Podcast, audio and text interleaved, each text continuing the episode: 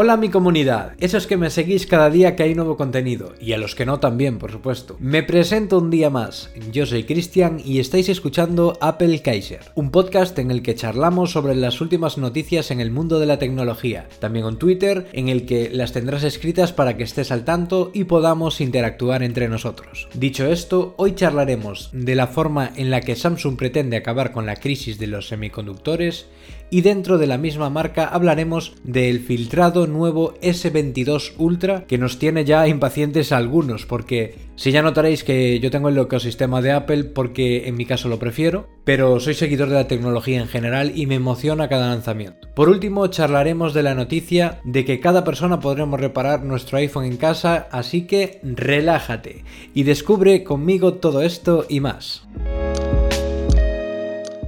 Creo que no es ninguna noticia nueva decir que hay una crisis mundial de semiconductores, ya está dicho por todos los lados que se puedan decir. Pero en este caso Samsung ya parece que se cansó, que ya, ya está hasta las narices de este tremendo problema que tienen las empresas que usan semiconductores y lo que pretende hacer es construir una gigafábrica, una fábrica monumental de semiconductores, de chips, de componentes electrónicos para ellos y para más empresas. Esta empresa estará situada concretamente en los Estados Unidos, en Texas. Supondrá una tremenda inversión de 17 mil millones de euros. Vale muchísimo, pero claro, pensar que estas infraestructuras son muy muy costosas y aparte que los semiconductores no se fabrican en cualquier lugar, porque mucha gente que tengo escuchado por ahí decir, pero ¿cómo puede ser que, que haya una crisis de semiconductores si al final si la hubiera la montarían empresas por ahí, ¿no?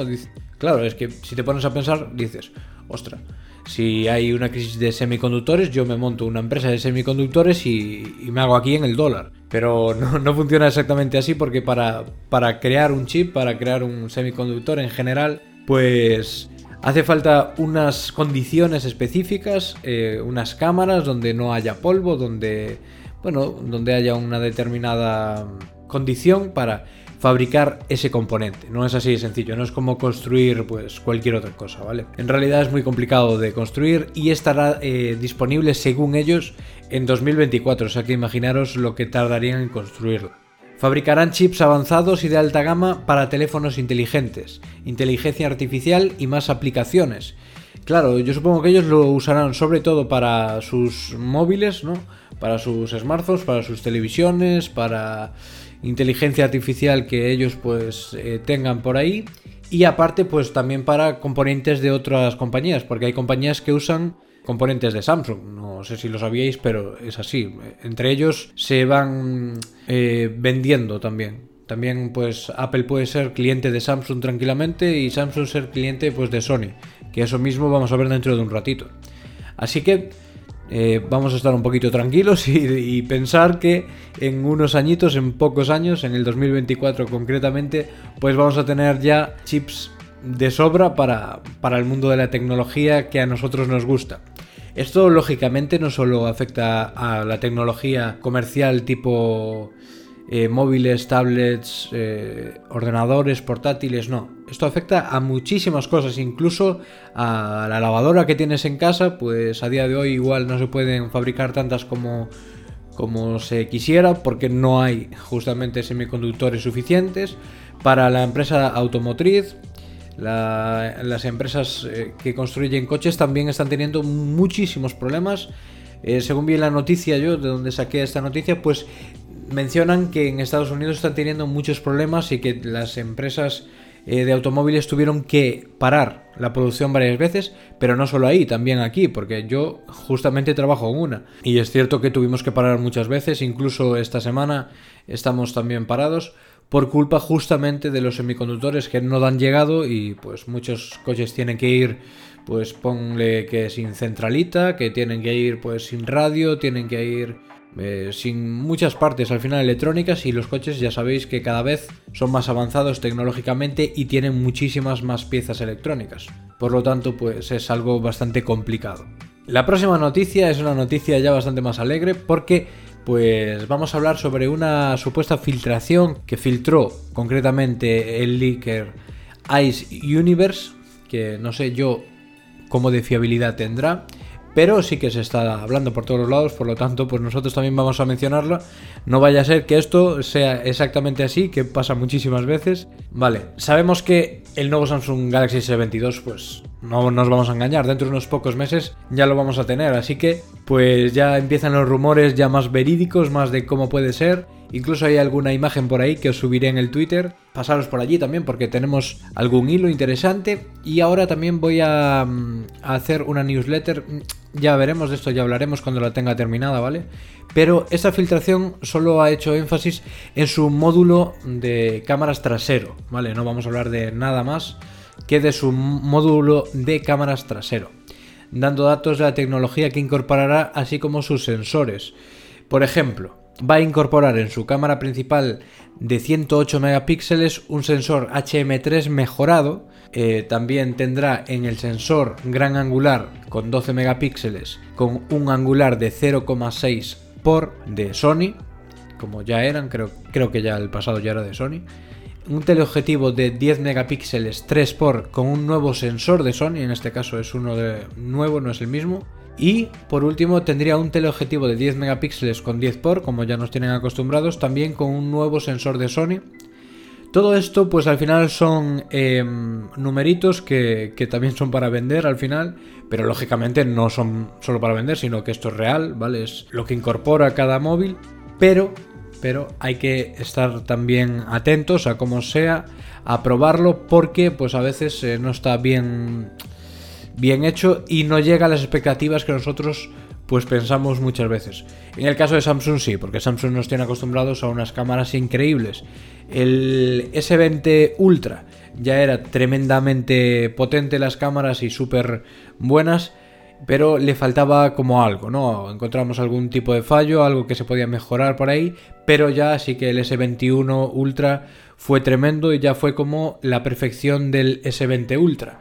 Así que pues yo creo que, que van a dar un gran paso adelante, aunque los sensores sean muy parecidos, porque en verdad cambian muy poquito conforme al anterior dispositivo, pero supongo que solo estamos hablando en este momento de las cámaras. Ya veremos cómo será el resto del smartphone. En los renders que hay por ahí del nuevo supuestamente filtrado S22 Ultra, vemos que tiene curvatura en la pantalla. Eh, no sé si la tendrá porque yo creo que escuchara que Samsung eh, últimamente dijo que iba a quitar la curvatura en pantalla, pero no lo sé. Eh, puede ser que la, incorpore. Bueno, pues nada, esperemos que, que sea increíble como nos tienen acostumbrados ya los de Samsung este nuevo smartphone.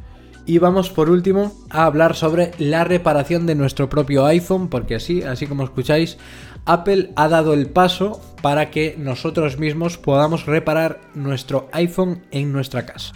Y bueno, esto, a ver, al final es como todo, ¿no? Eh, habrá gente que podrá repararlo, gente que no sabrá repararlo y vaya a tener que llevarlo a, a, un sitio de reparación, que me parece totalmente normal, porque yo reparo algún que otro iPhone de vez en cuando y no es nada sencillo, ¿vale? O sea, yo lo reparo bien, no tengo ningún problema, pero sí que hay que tener mucho cuidado con, muchos componentes. Eh, a veces, si no tienes una muy buena visión o no tienes una buena lupa o microscopio, no puedes ver bien. Pero supuestamente te dan las piezas necesarias. Por ejemplo, una cámara.